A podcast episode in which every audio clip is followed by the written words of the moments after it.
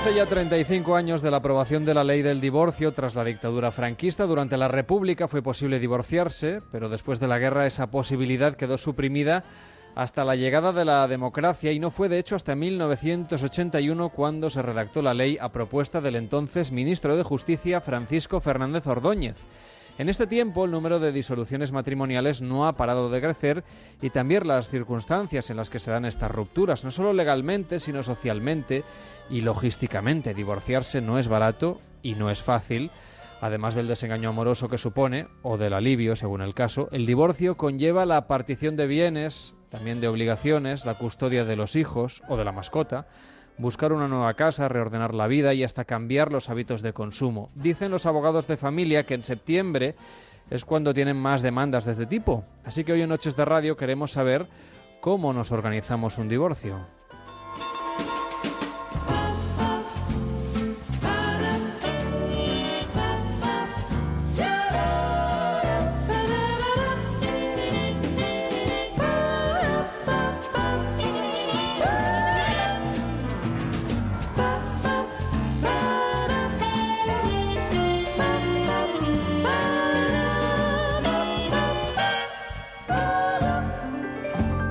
Esther Mella, ¿qué tal? Muy buenas noches.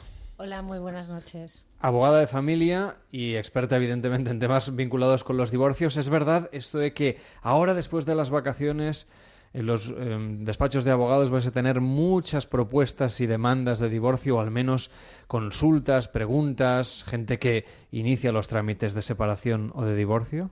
Sí, sí, es, es verdad. Ahora, el mes de, bueno, ahora en septiembre. Lo que, lo que queda de agosto, digamos, se acaba de consumar la desgracia. Sí, exacto. son los días que quedan, para algunos son muy duros. Septiembre y enero hmm. parece un mito, pero no lo es porque realmente es cuando se nota que hay. Que la gente hace balance y, toma decisiones, ¿no? Aparte del balance, que me imagino que, que se tarda más que estos días de convivencia, yo creo que es que es como a lo mejor el, el, el aliciente final, entre comillas, porque hay más horas de convivencia mm, no hay excusas, no hay trabajo. Es, es, eh, curioso porque también es cuando las tiendas de decoración venden más cosas. En ah. septiembre o decoramos la casa o nos divorciamos o las dos cosas a la vez. Exacto, para, para la nueva casa. Supongo que debe ir por ahí, a lo mejor para mi, mi, nuevo piso. Sí. Bueno, ¿y qué es lo que tenemos que tener en cuenta si alguien que nos está escuchando está planteándose esta opción de romper con una relación previamente establecida y además con la cuestión legal de por medio, porque no es lo mismo romper con una pareja de noviazgo que cuando uno ya tiene propiedades, obligaciones, hijos y un, compromiso legalmente establecido, sea o no con un matrimonio eclesiástico. Claro, lo primero es diferenciar sobre todo, para mí lo más importante es si hay hijos o no hay hijos. Esto lo cambia bastante todo, porque el tema de los hijos eh, determina bastante luego otras, otras decisiones o otras opciones como son, por ejemplo, pues si hay domicilio familiar, el uso del mismo, si se vende, qué se hace con el patrimonio, si hay empresas. Ah, las decisiones que se tomen sobre los hijos son, evidentemente son vitales, aparte de la decisión personal que se quiera. Independientemente de que sea matrimonio o pareja de hecho, al final las consecuencias en todos estos ámbitos de hijos, patrimoniales, etcétera, son, son casi, casi idénticas. Y, Pero ¿cuáles son los pasos? Por ejemplo, digamos, el manual de uso. Alguien que está planteándose esto, salvo que tenga experiencia de un divorcio anterior, quizá vaya un poco perdido, ¿no? Entonces, de acuerdo, llama a un bufete de abogados o la gente siempre pregunta en el círculo familiar o busca por donde sea, en internet o como sea, y encuentra un abogado. ¿Cómo suele ser esa primera visita? ¿Qué es lo que os suelen preguntar? Y luego, ¿cuáles son los pasos a seguir? Los trámites, digamos, de divorcio. Sí, la primera visita normalmente, pues las preguntas van sobre eso, sobre los hijos y qué tipo de custodia se, se puede, entre comillas, claro, depende de que te haga la visita, si es hombre, si es el hombre o si es la mujer. En función un poco, pues eso, del tipo de custodia que se va a poder hacer sobre los hijos, si va a ser compartida, si va a ser para uno de los dos, régimen de visitas. Un tema que preocupa mucho, pues que se pregunta mucho en la primera visita, evidentemente, es el tema de las pensiones, si se va a tener que pagar por los gastos de los hijos y cuánto y también pues el tema del piso, lo que te comentaba antes, el tema del uso del domicilio familiar, si es que lo hay, cómo se van a, repartir propiedades si es que las hay. Y luego ya si nos vamos más a divorcios más cuantiosos, pues tema de empresas, etcétera. Pero lo básico sería esto, hijos todo lo que relaciona a los hijos con temas de custodia, régimen de visitas y pensiones y sobre todo tema de, ámbito familiar y qué se va a hacer con los gastos comunes. Claro. Esto, claro, a la gente le preocupa mucho. Yo no voy a vivir en el piso, pero voy a seguir pagando la hipoteca. O sea, lo que nos preocupa es muchas veces el dinero. Totalmente. Por lo que me estás contando. No, no, totalmente. Al final es, es un, poco, un poco duro pero aparte del tema de los hijos, al final lo que preocupa muchísimo es el tema económico, ya sea en casos en que realmente el tema económico es preocupante porque sea escaso o incluso en casos en que no. El tema de, la pensión es un tema que preocupa mucho porque hay que, hay que rehacer una vida. La persona que sale del domicilio familiar, si es que alguno sale o salen los dos, pues van a tener.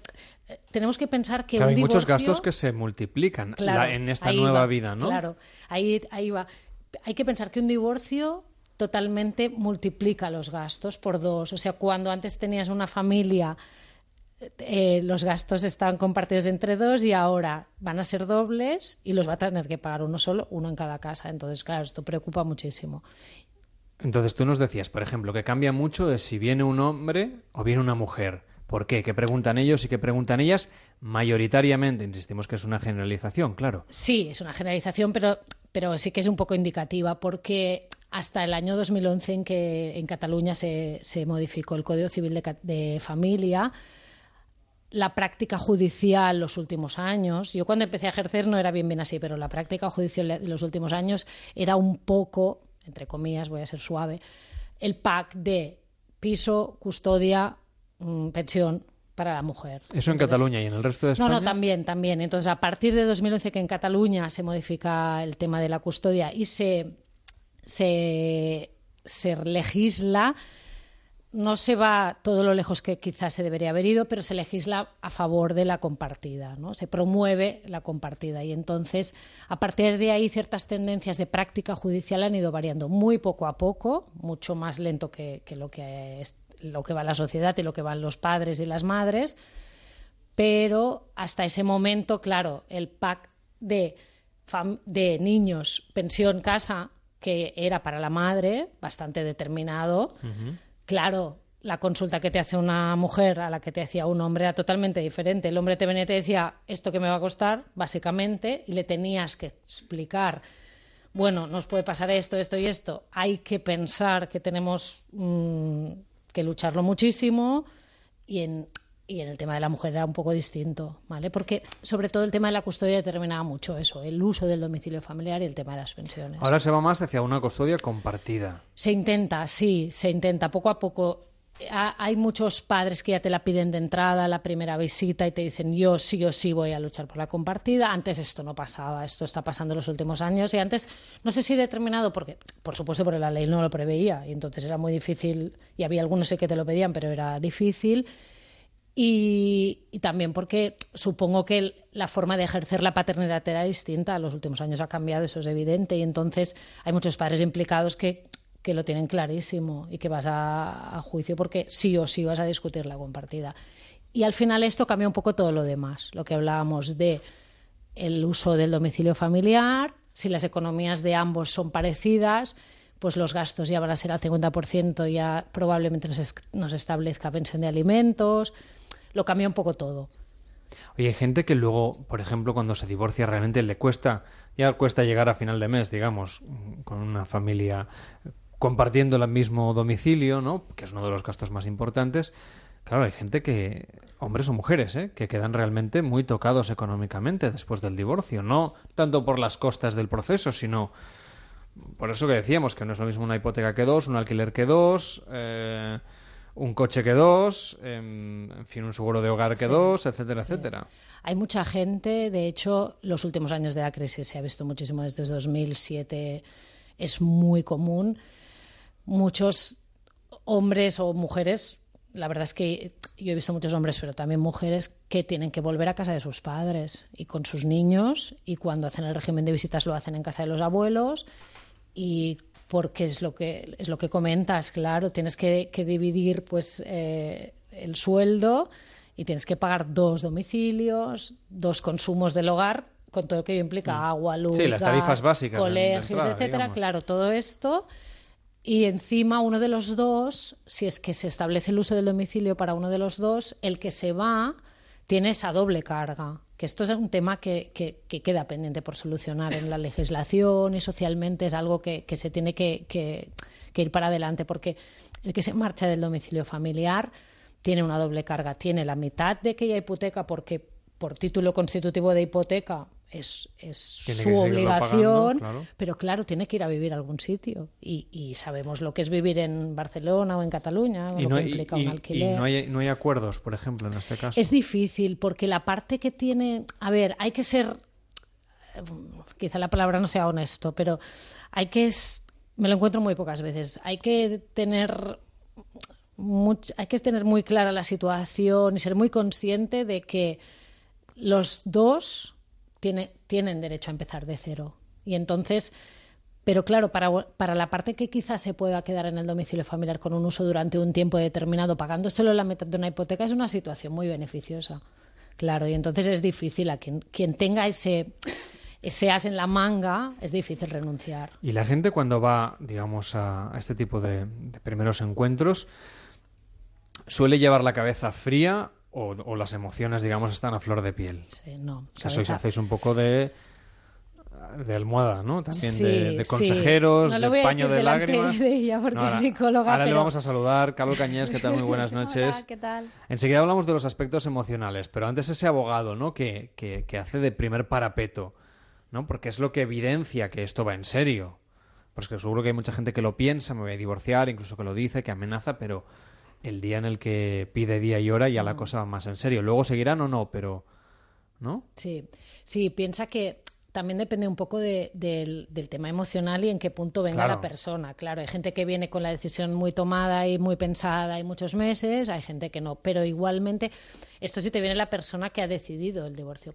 Sobre todo la carga emocional, siempre la hay, pero sobre todo es la persona que acaba de recibir la noticia que le han dicho, claro, la persona que toma la decisión lo el tiene día más que, fácil. El día que se descarga, dijéramos, ese día ya ha dejado ir todo la, a lo mejor toda la mochila y la recibe toda enterita el que, el que, se, el que recibe la noticia. Entonces, esa persona que te viene destrozada porque le está cambiando la vida sin, sin él decidirlo, pues claro, esa persona tiene una carga y ahí le haces un poco de, pues, de amigo, un psicólogo, lo que puedes, le ayudas intentas hacerle entender. Lo que pasa que al final el trabajo de abogado un poco es intentar ser práctico, dejar esas emociones fuera, porque en realidad estas emociones, para eso hay otros profesionales que se encargan, porque al final estas emociones te impiden normalmente tomar decisiones correctas en el nivel en el que yo les tengo que ayudar, que es a lo mejor a nivel económico, el tema de custodia, claro.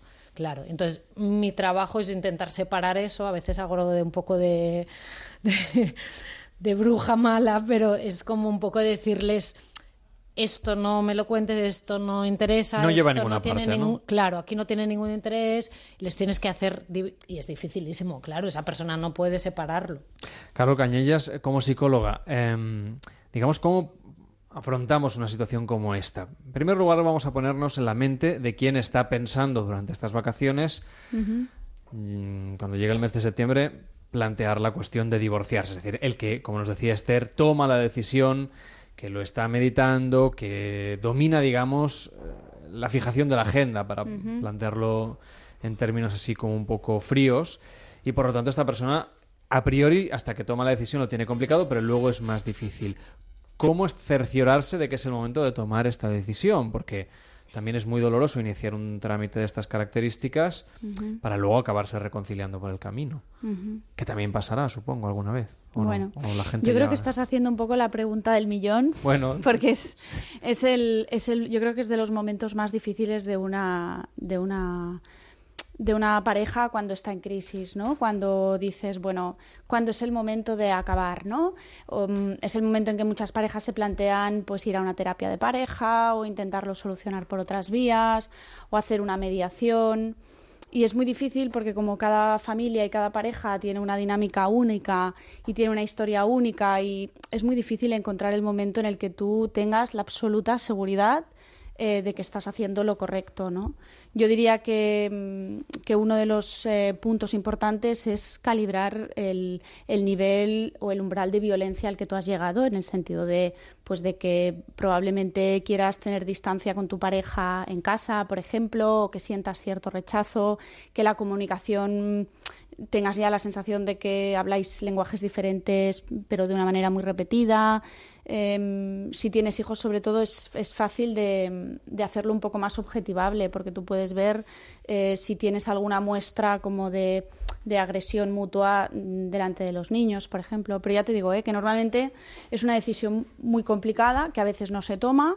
El tema se va deteriorando. A nosotros nos llegan muchos casos mmm, que ya tienen un desgaste muy grande y que a lo mejor dices, ostras, pues ya con este desgaste ahora tienen que entrar en todo el proceso que explicaba Esther, que es un proceso también muy complicado, que requiere una negociación, que a veces a nivel emocional pues ya estás con mucho dolor y mucho desgaste, etcétera, ¿no? ¿Y cómo se es comunica, difícil. digamos, la noticia a la pareja? Otra cosa es que los dos lleguen al, en fin, se den cuenta y salga la conversación y supongo que algún caso habrá en que espontáneamente se dan cuenta que la mejor solución es la disolución. Pero ¿cómo, cómo un, uno de los dos miembros de la pareja le dice al otro, oye, esto se acabó y se acabó en serio, no una amenaza en medio de una pelea que luego no tiene ninguna consecuencia, mm.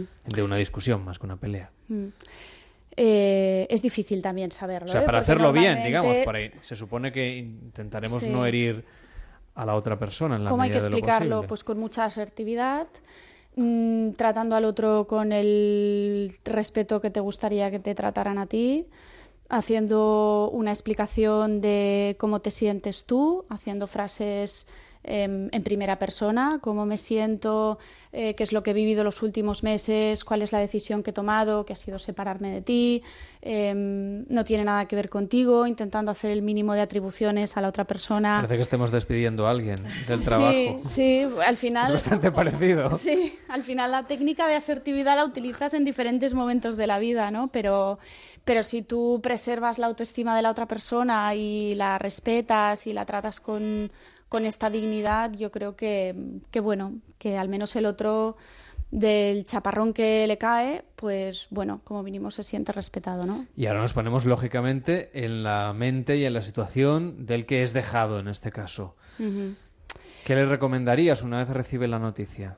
Bueno, el que recibe la noticia pasa por todo un proceso, es un tránsito. Un al duelo, final, ¿no? sí, al final es un duelo, es un trauma, es un accidente de vida. A ti te, te es impuesta una situación que tú no deseas, que tú no esperabas, que tú no has buscado, que además implica una pérdida emocional muy importante. eh, de pareja, de identidad, de proyecto de vida, de muchas cosas. Entonces, el, el tránsito te va a llevar al final a ser una persona diferente de la que eres ahora, un poco diferente, sí, porque te va a reestructurar tu vida, vas a pasar por un proceso emocionalmente duro y bueno, pues nada, yo le diría que, que por suerte todo pasa, ¿no? Y que al final estos procesos, pues bueno, tú entras por, por un lado del túnel, eh, es muy im- importante el acompañamiento emocional, porque sí que es verdad que el poder expresar las emociones y el poder mantener fluida la comunicación con la otra persona es muy importante. En esto los abogados a veces, a nosotros en consulta nos llegan parejas que han cortado su comunicación mm, desde el mes 4 de estar negociando y a partir de ahí empiezan los abogados entre ellos a hablar y la pareja se descomunica. ¿no? ¿Y eso es bueno? Claro, eso no es nada bueno. Luego tú te los encuentras eh, porque a lo mejor estás tratando a su hijo años a posteriori porque le han detectado un problema en el colegio, porque igual eh, los padres han visto que necesitan una, un apoyo, etcétera. Y ahí notas, ¿no? Cuando citas a los dos padres a la consulta, que hace cinco años que no hablan y que el primer tema que, que te encuentras sobre la mesa sin que ellos lo pongan conscientemente es un tema sobre un punto del convenio de separación, ¿no? Del convenio de divorcio. Y dices, ostras, ¿no? Ahora tengo que remontarme a aquel punto donde se cortó la comunicación y esto es complicado. Nos acompaña también Carlos Pérez Carsellé. ¿Qué tal? Muy buenas noches. ¿Qué tal? ¿Cómo estamos? Divorciado y fundador de Celextina, que es una plataforma que, digamos, se encarga de unir profesionales de todo tipo, como los que hoy tenemos aquí, que, colaboran con esta, con esta plataforma, y os dedicáis a ayudar a la gente a organizar su divorcio. Y, te, y he dicho que eras divorciado porque justamente parte de tu experiencia personal, ¿no? Cuéntanos de... Llega un momento en el que tú eh, te das cuenta de que esto de divorciarse es muy complicado. Sí, yo creo que, bueno, lo que sucedió, no me gustaría parecer demasiado presuntuoso, pero yo creo que cometí el 90 o 95% de los errores que se pueden llegar a cometer en un divorcio. A partir de allí comenté a toda la gente que se había divorciado y la verdad es que la experiencia no había sido todo lo placentera que debería ser. Porque puede ser placentero el divorcio. Yo considero que en todas etapas de cambio en la vida, si los miras desde un prisma de optimismo, puedes sacar lo mejor de ti mismo. Es decir, eh, lo bueno, lo bueno considero yo que, hemos, de saber, hemos de saber maniobrar entre las, las situaciones de la vida. Y la etapa del divorcio no deja ser una etapa de incertidumbre. Y en el siglo XXI la incertidumbre es muy, pero que muy complicada. Otra cosa que se ha comentado antes, de que también me di cuenta de que única y exclusivamente con un abogado era muy complicado. Es decir, tú puedes tener el mejor abogado del mundo, pero si tu capacidad emocional no es coherente, tus elecciones, las elecciones que vayas a tomar, perdón, no van a, no van a ser lo suficientemente positivas porque te vas a ver en, como si dijéramos, en un estado de, de incertidumbre que no vas a saber qué hacer. Entonces necesitas tener fuerza.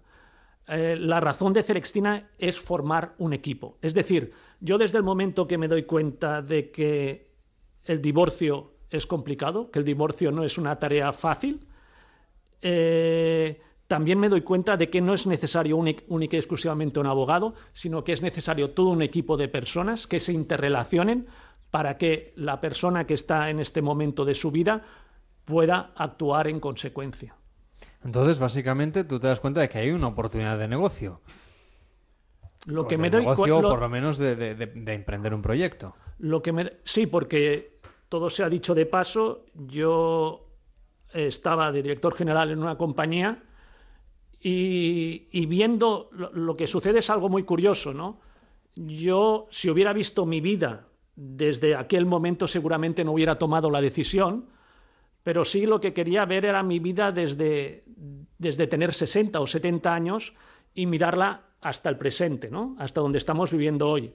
Entonces me dio la sensación de que necesitaba hacer algo nuevo, necesitaba emprender algo nuevo y que en el mercado no había nada parecido, no única exclusivamente en España, sino también en el mundo. Hay eh, ciertos tipos de acciones o cierto tipo de, de empresas que tienen cierta similitud, pero como es Telextina no hay ninguna. Y entonces en este caso, por ejemplo, alguien que se esté divorciando y entra en, vuestra página web que es www.celextina.com, ¿ahí qué va a encontrar? ¿Cómo, ¿Cómo le vais a ayudar? de, inicio, la persona lo que va, lo que va a ver es la vertiente, la vertiente emocional y la vertiente técnica, la vertiente del abogado, que se interrelaciona, que forman un equipo. Y a más a más hay un coach que va haciendo un seguimiento de la, de la, de la situación del abogado, de, perdón, de la situación de esta persona en todo momento. Entonces, esta persona no se encuentra sola. También tenemos una aplicación telefónica que en todo momento está en contacto con un coach, está en contacto con la persona de Celextina. Esta persona no se encuentra sola. Esta persona no reacciona ante lo que le va sucediendo en la vida. Tiene la capacidad de responder. Todo sea hablando de, mi experiencia personal, llegó un momento en mi vida de que yo estaba literalmente en el suelo, no sabía qué hacer. Cada día venían cosas nuevas y venían cosas peores no llevaba las riendas de mi vida. Entonces nosotros en Celextina damos la posibilidad de que la persona se pueda ocupar de sí misma, porque nosotros le ayudamos a hacer este, este momento de su vida mucho más llevadero. Es el proceso que le llaman decoupling, ¿no? Sí, desacople. Desacople. Y tenemos con nosotros a Janina Mesaguer, ¿qué tal? Muy buenas noches. Hola, buenas noches. Que es esta coach, digamos, que acompaña... Yo, había entrevistado alguna single coach, que, son los que animan a los solteros a encontrar pareja. Tu trabajo es justo lo contrario. Bueno, no a, no a perder a la pareja, pero sí a a, digamos, a recomponerse tras una relación. Exacto, o durante la relación. Como ha dicho Carlos, que para mí es algo fundamental, él decía, yo eh, me quería ver en 60, 70 años de una manera determinada. no queremos ir tan lejos. Queremos que la persona, en el momento en el que está pasando por esta situación, se pueda, se pueda ver cuándo y dónde estará cuando haya pasado todo esto, cómo se gustaría ver. Y con esto es con lo que trabajamos. Al final es como un objetivo de coaching. Es eh, a qué objetivo final quieres llegar, cómo te quieres ver en un futuro y qué, a qué fases tienes que, ir, mm, ir pasando para llegar hasta allí. Entonces, nosotros en Celextina, en cuanto alguien llega a, nosotros con una situación eh, emocional bastante precaria, diríamos en muchos casos, lo primero que se hace es, decirle que mantenga la calma, que nosotros estamos allí para poder ayudarle en todos esos ámbitos que va a necesitar realmente, que es el jurídico y el emocional.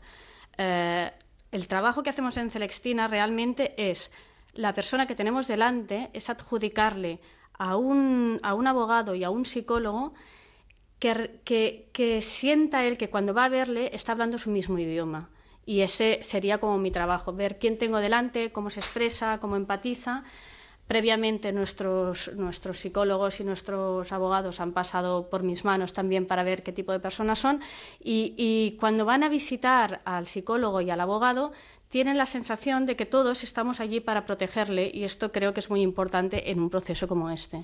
Pues hemos intentado saber un poco cómo organizar un divorcio de una manera lo más saludable posible desde el punto de vista emocional, también legal, con Esther Mella, que es abogado de familia. Gracias por estar con nosotros y muy buenas noches. Gracias a vosotros. Con Carlos Cañellas, que es psicólogo. Gracias por estar con nosotros también y muy buenas noches. Gracias, buenas noches. Carlos Pérez Carsellé, gracias por eh, contarnos tu experiencia y bueno, eh, la verdad es que de todo son procesos de cambio que a uno también le dan nuevas perspectivas profesionales, así que enhorabuena, hasta la próxima. Buenas noches. Gracias, buenas noches. Y me ha quedado, vamos, mm, mucho interés en saber más cosas sobre esta figura del del coach de divorcio con Janina Mesegué. Hasta la próxima. Buenas noches. Perfecto, muchas gracias. Cada noche en Onda Cero, Noches de Radio, con Carlas Lamelo.